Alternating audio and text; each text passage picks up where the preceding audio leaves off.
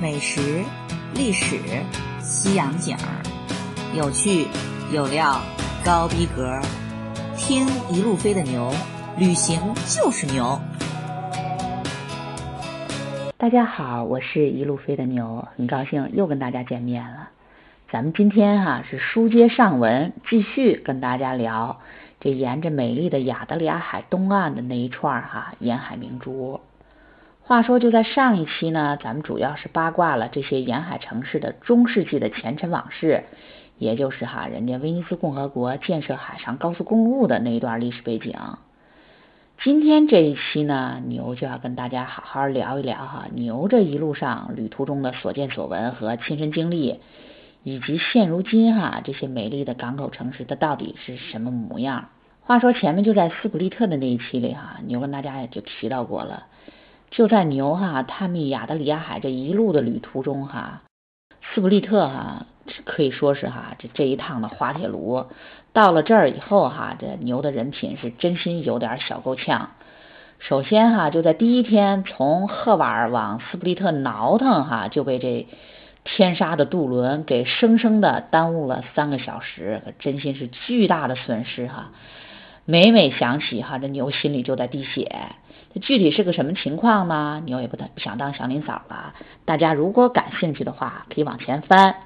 把斯普利特的那一期哈找出来听一下就知道了。而且更倒霉的是哈，这到了第二天早上，这一睁眼发现怎么着，这天气好像也开始不给力了呀。本来哈这应该阳光明媚的亚得里亚海东岸，竟然是哈乌云密布。这刚出门溜达了没一会儿哈，竟然还开始飘雨星了，并且哈它飘着飘着就变成了瓢泼大雨。只能说明哈，这老天爷都不想让牛在斯普利特待，没办法啊，那只能是含悲忍痛的咬牙跺脚，不行哈，那咱就走吧。话说哈，这神秘厚重又活色生香的斯普利特，那只能是哈留下遗憾了。这接下来的下一站呢，就是离斯普利特不远的，也是亚得里亚海沿海明珠中的另外一个名城哈，叫做特洛基尔。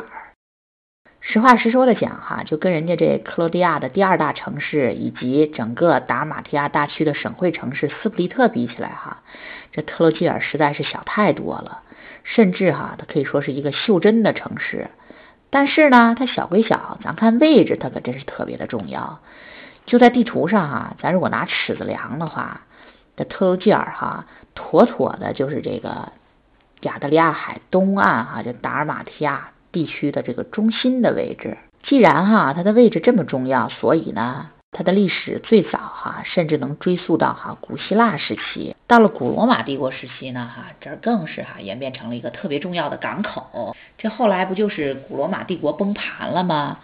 到后来哈这古罗马帝帝国崩盘了以后，不就是威尼斯共和国接管了亚得里亚海吗？那这儿哈。肯定更是人家威尼斯共和国下大力气营建的海上高速公路中的一个哈重要的休息站。说起来哈，人家这威尼斯共和国为了营建海上高速公路，守住亚得里亚海的制海权，那可是不遗余力，下了大功夫了。这威尼斯人不仅仅是哈巩固加强了这特洛基尔的防御工事，并且呢还扩大了整个城市的规模。实话实说的讲哈，就咱们今天见到的这座特洛基尔古城哈，它基本是非常忠实的保存了哈十四、十五世纪时期哈它中世纪的风貌。整个城市哈，基本可以说是哈是文艺复兴时期的威尼斯风格。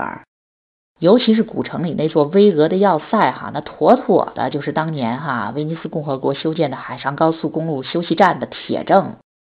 整个古城哈，可以说是深深的烙着中世纪。威震地中海啊，横行全欧洲的威尼斯共和国的印记，也是哈一座中世纪哈文艺复兴风格的古城的哈活化石。就这一点呢，跟咱们的君临城哈，也就是杜布罗夫尼克哈，它特别的相像。而特洛基尔古城跟这个亚得里亚海别的沿海明珠它不一样的地方是什么呢？它这个古城本身啊，它有意思的是，它其实是一个独立的小岛。而牛这次呢，在特洛基尔的住宿哈，可是换了新套路。这回哈牛可没住在人家古城的白菜心儿里，反而哈是住到了城外。这又是为什么呢？因为哈这不是特洛基尔是个袖珍小岛吗？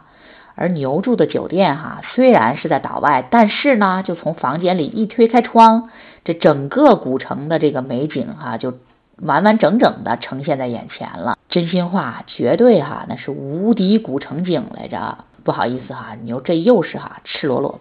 不要 face 的嘚瑟，而且呢，虽然是在岛外，但是哈，十一路也就是用走的，他不到五分钟过个桥，也就走进人家的古城里了。而这一次哈，牛在人家这也是世界文化遗产的特洛基尔古城里的奇遇呢，是人品大爆发的，给撞见了一场克罗地亚婚礼。这实话实说，真心也是太幸运了。因为人家这场婚礼哈，那是无比的欢乐不说，而且哈还颜值爆表。这新郎新娘咱就不多说了哈，就连所有的来宾，他不论男女也全都哈是超高颜值。首先呢，人家这参加婚礼肯定都是这正装礼服的，对吧？小伙子们呢都是高大帅气，尤其是哈这来宾中的这一众美女哈，这颜值哈牛该怎么形容呢？就这么说吧，牛自己都是女生了，这口水哈都能流一盆儿。人家那美女哈，那真是要脸蛋儿有脸蛋儿，要身材有身材，尤其是哈这被礼服包裹着的身材啊，那真的是曲线毕露，热辣火爆，前凸后翘，简直是哈魔鬼的不要不要的。唉，也是长叹一声哈，在这牛哈真的也是特别羞愧，但也得跟大家坦白交代，那就是哈。人家这克罗地亚人的海拔哈，真心也实在是太高了，而且呢，人家这参加婚礼的美女哈，还全都齐刷刷的蹬着十几厘米高的高跟鞋，我勒个去，这可怜的牛哈，对这些美女哈，那只能是仰视才得见。这一场婚礼下来哈，这牛的脖子都快拧折了。就跟大家老实交代吧，实事求是的讲。自从哈就进入了克罗地亚以后，这牛的自尊心哈真是受到了巨大的打击。因为哈就跟人家本地人的海拔比起来哈，这牛简直哈就像是从小人国来的。这很多餐厅里的卫生间哈，如果哈这牛再不踮脚尖的话，从梳妆台的镜子里就只能看见头顶。所以哈牛在这儿哈就是深度的怀疑，这克罗地亚人对咱亚洲人他得是有多歧视啊！要知道哈，在咱大天朝，这牛也算是中等偏上的正常身高了，好不？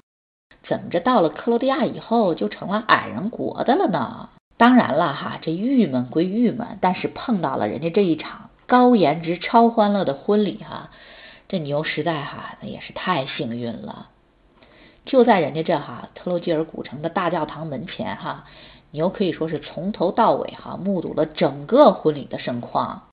具体这场婚礼哈到底有多欢乐，人这一众哈俊男美女的颜值到底有多高哈？牛在这儿也是口说无凭，大家呢也就请移步到牛的微信公众号“一路飞的牛”，也就是这五个字。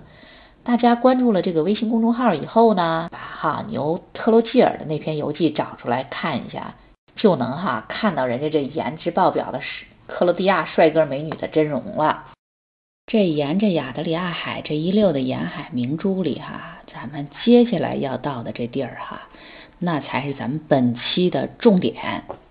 它呢就是扎达尔，大家看一下地图哈，这个扎达尔基本位于这个达尔马提亚的沿亚得里亚海东岸比较偏北的位置。它呢，首先肯定也是威尼斯共和国哈建设的这个海上高速公路中的很重要的一站。从威尼斯出发的商船，哈的绝大多数都要在这个扎达尔哈停靠休整，而且呢，就在上一集牛不是也跟大家卖了个娘子关吗？那就是咱们这一期哈就要讲到哈这欧洲乃至人类历史上的哈很奇葩的一页篇章，那就是哈第四次十字军东征。话说哈，牛也不止一次的跟大家在前面的节目中提到过，那就是哈，就这第四次十字军东征哈，他不仅没去巴勒斯坦跟穆斯林拼命，反而是哈利欲熏心的攻占了同样是信仰耶稣基督的拜占庭帝国的首都，就是这君士坦丁堡。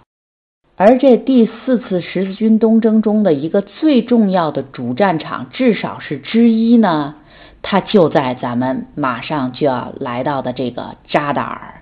说起来，这个扎达尔那也是第四次十字军东征中的一个主角呢。所以呢，还是咱的老套路哈，咱哈依然是得从头讲起。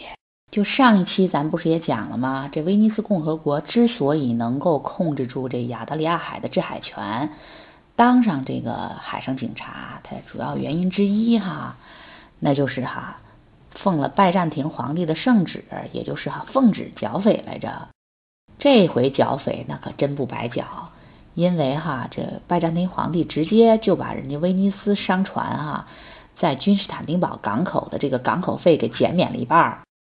这一下子哈，威尼斯商人直接就把这海上贸易的竞争对手，就像什么比萨啦、热那亚啦之类的哈，给秒了，生意哈做的那叫个风生水起。而且呢，这个国运啊，咱真不相信也是不行。那会儿的威尼斯那正是处于上升期，就像哈这打麻将哈，你凭什么牌就能自摸到什么牌一样哈。你看哈，这亚得里亚上的海盗才被剿灭没多久。这拜占庭皇帝可又碰上糟心事儿了，那就是征服了英伦三岛的啊，这北欧诺曼人哈，又打上这个君士坦丁堡的主意了。而那会儿的拜占庭帝国，也就是哈咱这个东罗马帝国哈，虽然占的地盘不小，但是啊，这皇族宫廷之间的内斗哈，那叫一个激烈，这宫廷阴谋哈也是层出不穷，好一阵互掐。结果呢，那就是好好的一个大帝国哈，就被整得越来越衰败。堂堂的拜占庭帝国的海军哈，愣是打不过人家诺曼人。这皇帝哈想来想去没招了，还是哈得依靠人家威尼斯共和国的海军。因为哈就那会儿的欧洲哈，你光论海上实力来说，这威尼斯人哈要是认了第二的，没人敢说他是第一。而这一回呢，就为了这个。把这诺曼人撵跑，这皇帝开出的价码哈就更高了，直接就把哈境内所辖的全部领土都向威尼斯商人开放了不说，而且从此以后呢，这威尼斯商人哈跟拜占庭帝国本土的商人那是享受一样一样的待遇，关税之类的哈那都是全免。这还没完呢。人皇帝从此以后哈，还允许威尼斯人就在君士坦丁堡最中心的位置，也就是哈金角湾那一带，就可以建立自己的居住区。这里面呢，它商店、住宅、仓库是应有尽有不说，甚至哈还有供威尼斯商船哈停泊的专用码头。更重要的是呢，就在这个居住区里哈，这威尼斯人还是享受着治外法权的。听到这儿，大家是不是得有点联想呀？对。这不就是咱们哈这清末民初哈什么上海、天津之类的租界吗？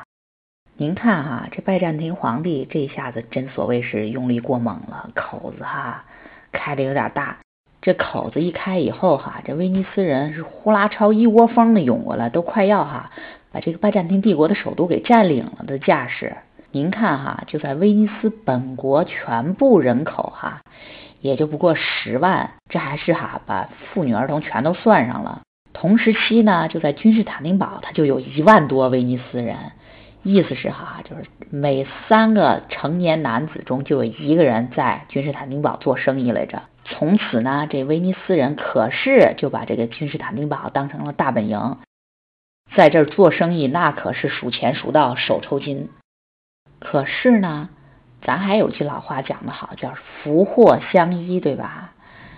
你这华丽丽如烈火烹油般的荣华富贵，这背后肯定也隐藏着危机呢。是你威尼斯人哈，在这赚钱赚的挺高兴的，可您考虑过人家拜占庭本国商人的感受吗？这生意哈都给女抢跑了，那人家不就得喝西北风了吗？所以呢，这拜占庭人对威尼斯人的不满和怨恨哈，他也是一直在累积。最后哈，一个不小心擦枪走火啊，他就酿成了大事故。其实哈，就这拜占庭皇帝他自个儿哈也觉得后悔，给这个威尼斯人哈开的价码有点太高，实在哈是个不划来。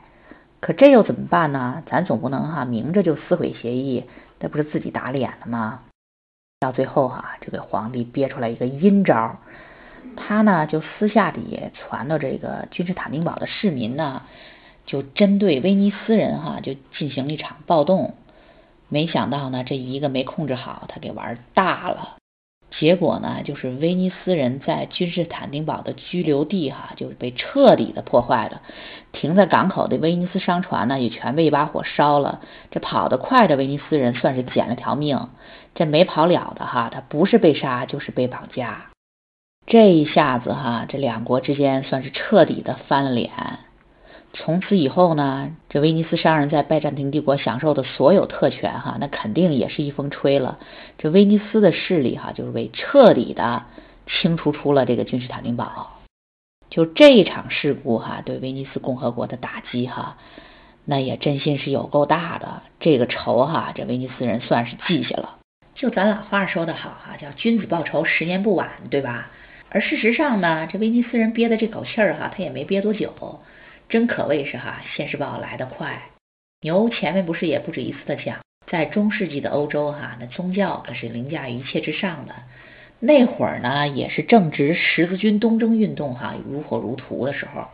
算起来呢，前三次哈十字军东征哈都已经结束了，马上这第四次哈东征也在这个筹划进行中了。这回十字军的主力呢，他是法兰西的贵族和骑士。声势浩大的哈，人数也不少，并且呢，这法国骑士们哈还挺机灵的，他们哈就吸取了第二次和第三次东征的失败教训，决定哈就不再走陆路往东打了。突发奇想的决定哈，咱改走海路吧，咱呢先去把这个埃及，也就是哈穆斯林的大本营给端了。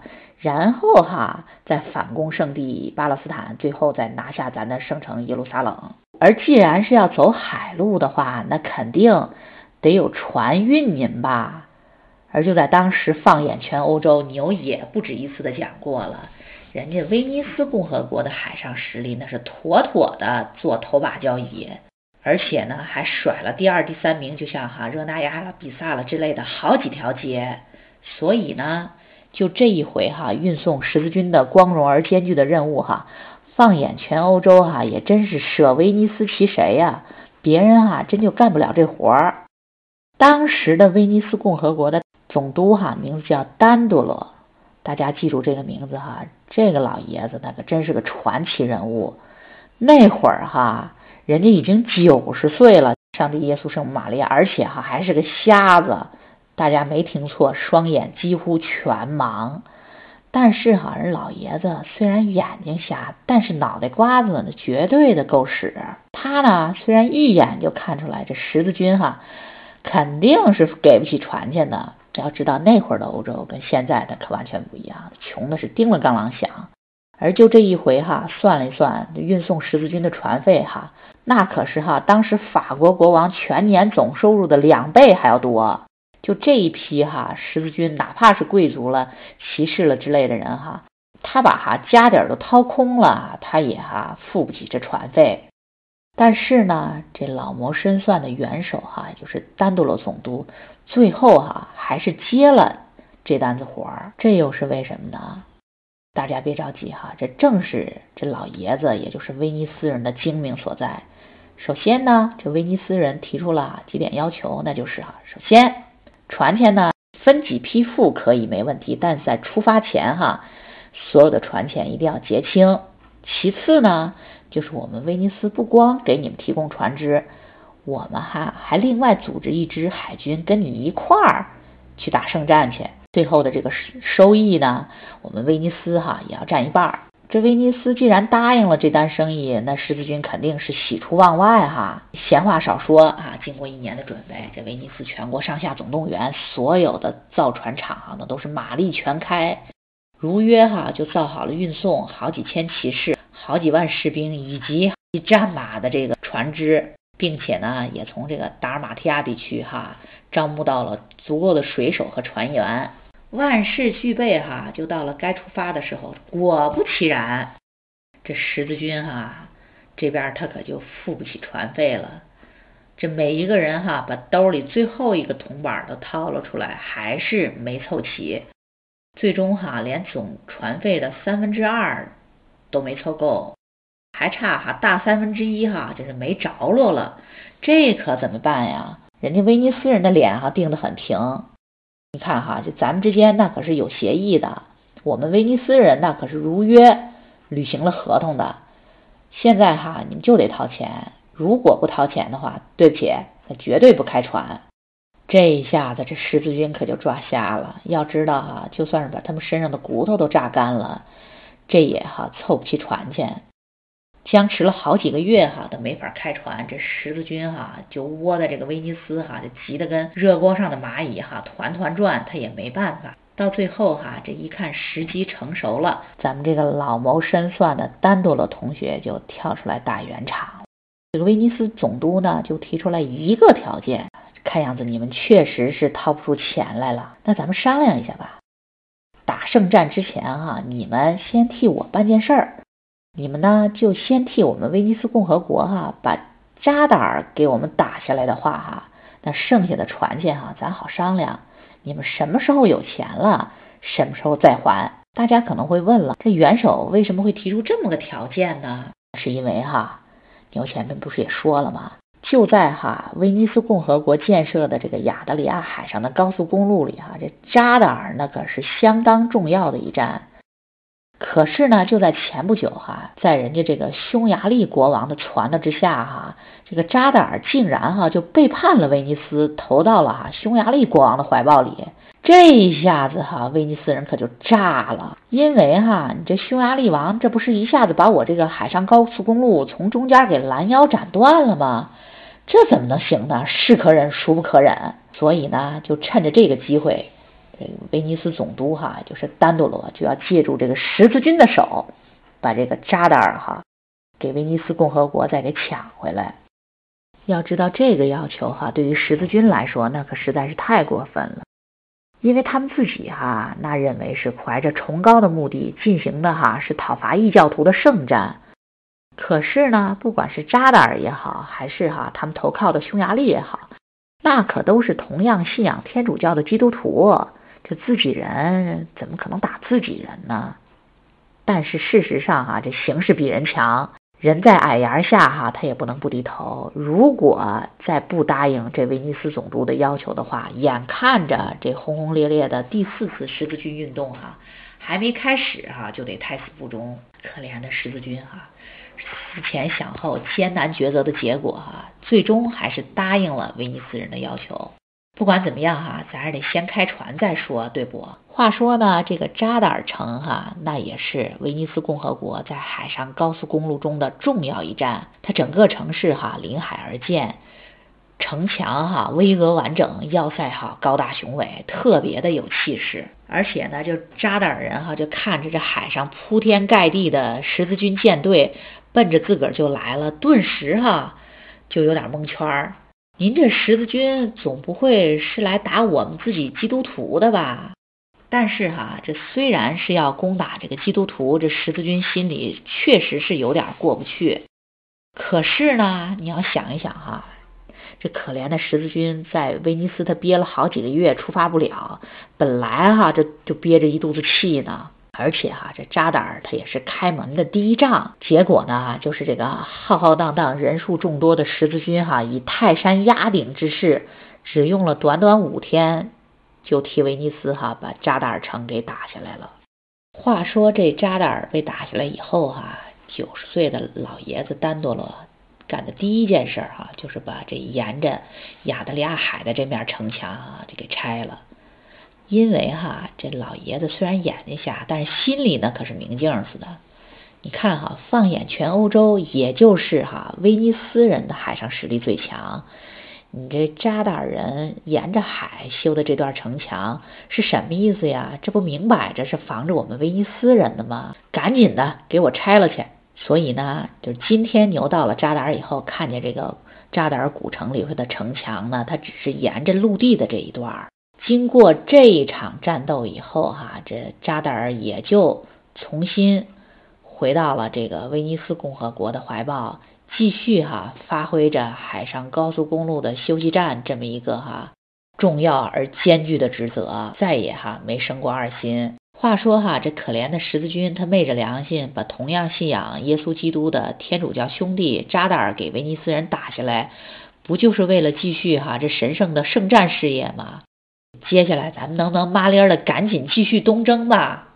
可是哈，依然是咱们这位哈九十岁的老总督兜头就给十字军来了一大瓢凉水。这老爷子说哈，大家别激动哈，咱先看看哈这时辰，这已经都十一月底了，这冬天的地中海哈，这万万是不敢走船的，所以呢，最早也得等到明年开春才能再行动。咱们哈就全都老老实实的待在这扎达尔哈，别动弹了。还是牛刚才说的哈，你这国运处于上升期的话，那真的是拦都拦不住。就在十字军哈在扎达尔过冬的这段时间里哈，这出了一件大事儿，有一个神秘的人物哈出现在了十字军的帐篷里。这个人是谁呢？他呢是拜占庭帝国的王子，叫阿里克塞。这个王子的老爹哈，也就是拜占庭皇帝，刚刚啊被自己的弟弟给篡了位，还可怜的哈被挖掉了双眼，关进了大牢。王子本人呢是九死一生逃了出来，那就赶紧的来搬救兵。这一下子对于威尼斯人来说，那可真是瞌睡了来枕头，实在不要太幸福了，好不好？就在哈十字军这帮傻孩子还在那纠结到底应不应该攻打同样也是信仰耶稣基督的东正教兄弟的时候呢，人家这丹多了老爷子哈当机立断的哈就点醒了这十字军将领，说你们是不是傻孩子们哈？你们知道吗？这君士坦丁堡的富裕程度那是你几百辈子都想象不到的，而且呢。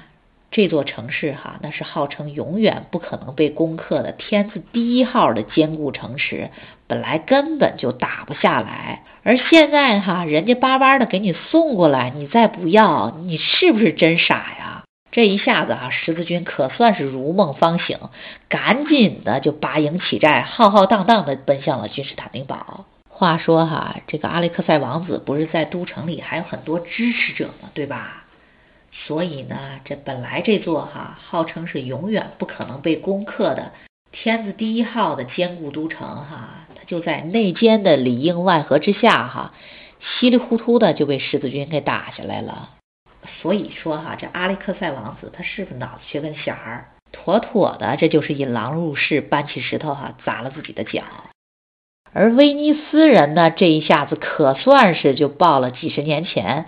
拜占庭帝国哈屠杀和驱逐威尼斯商人的这一箭之仇，而且哈从此一举就把这亚得里亚海上的高速公路哈就一直向东延伸到了地中海，到达了这东西方最重要的交通枢纽君士坦丁堡，实在哈是赚了个盆满钵满。别的不说哈，就现在这金碧辉煌的威尼斯圣马可大教堂里的一多半的宝贝哈，都是哈。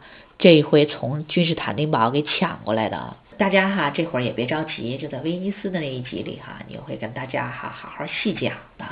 而就这一次哈轰轰烈烈的第四次十字军东征哈，他压根儿哈就没有到巴勒斯坦去解放圣城耶路撒冷，反而哈是把同样信仰耶稣基督的扎达尔和拜占庭给打下来了，实在哈是让人不知道该说什么才好。而这个整个事件的总策划幕后黑手哈，威尼斯总督丹多勒老爷子呢，也真心哈是不知道该怎么评价才是正确的。你要说他是恶棍吧，可是从威尼斯人的角度看，人家可是大英雄，因为哈，也就是在老爷子的这个策划之下，这一次的十字军东征哈，这威尼斯共和国可以说是最大的赢家，并且哈没有之一。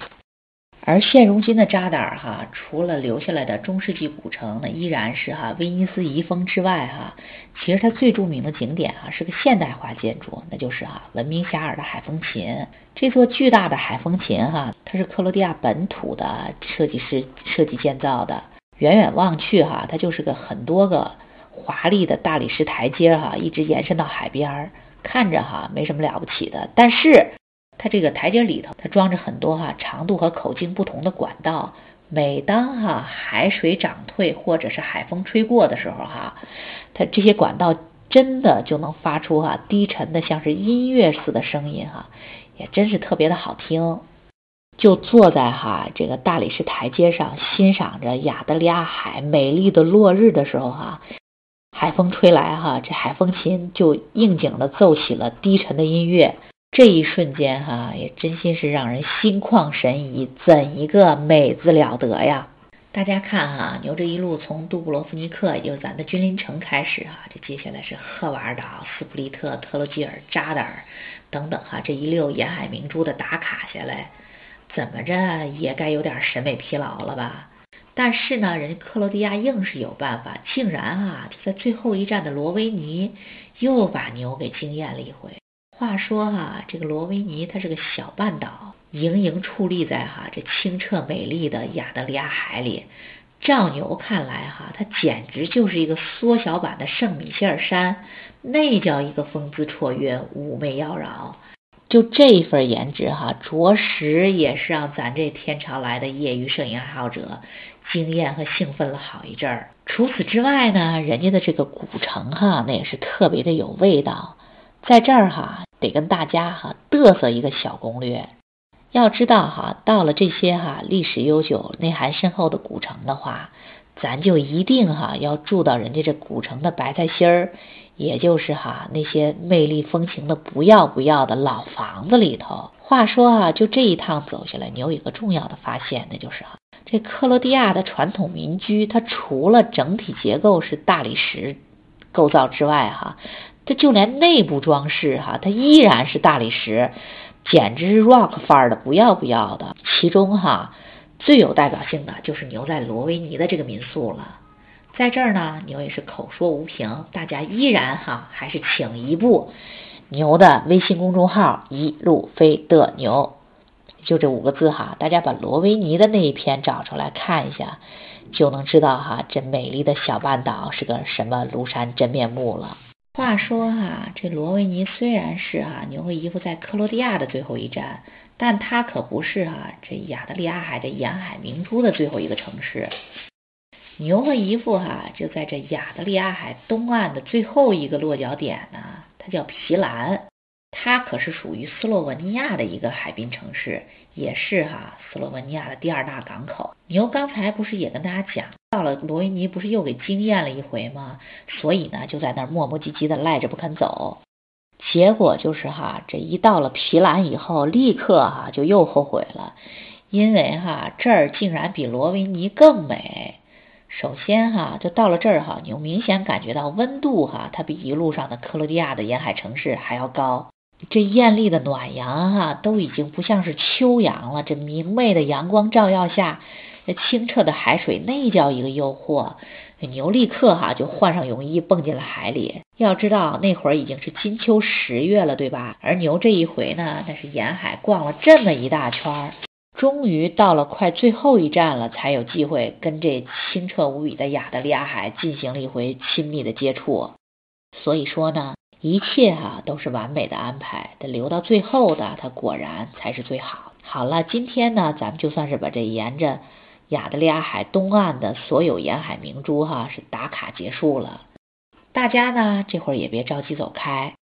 因为到了下一期哈，那可是咱们这个大系列的收官结尾篇，它呢也是咱们这一趟旅程的主角中的主角，重点中的重点。